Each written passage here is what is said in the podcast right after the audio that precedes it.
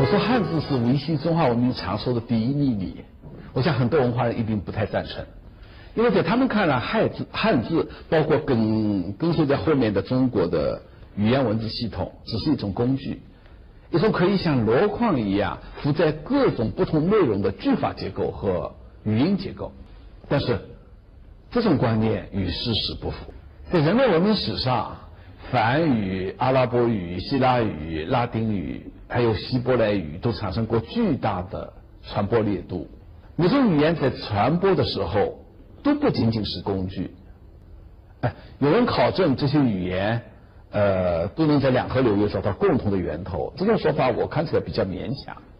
但不勉强的只有这么个事实，就是在这些语言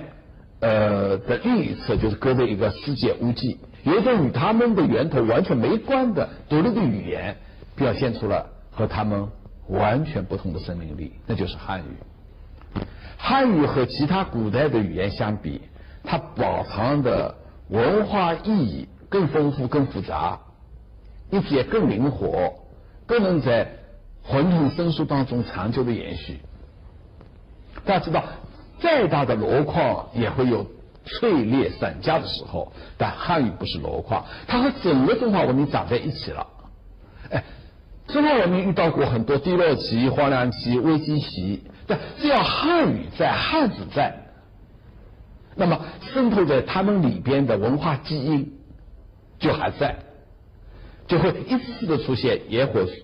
烧不尽，春风吹又生”的那种情景。但是好在啊，汉语和汉字的这种功能又一直处于一种隐蔽状态和流散状态。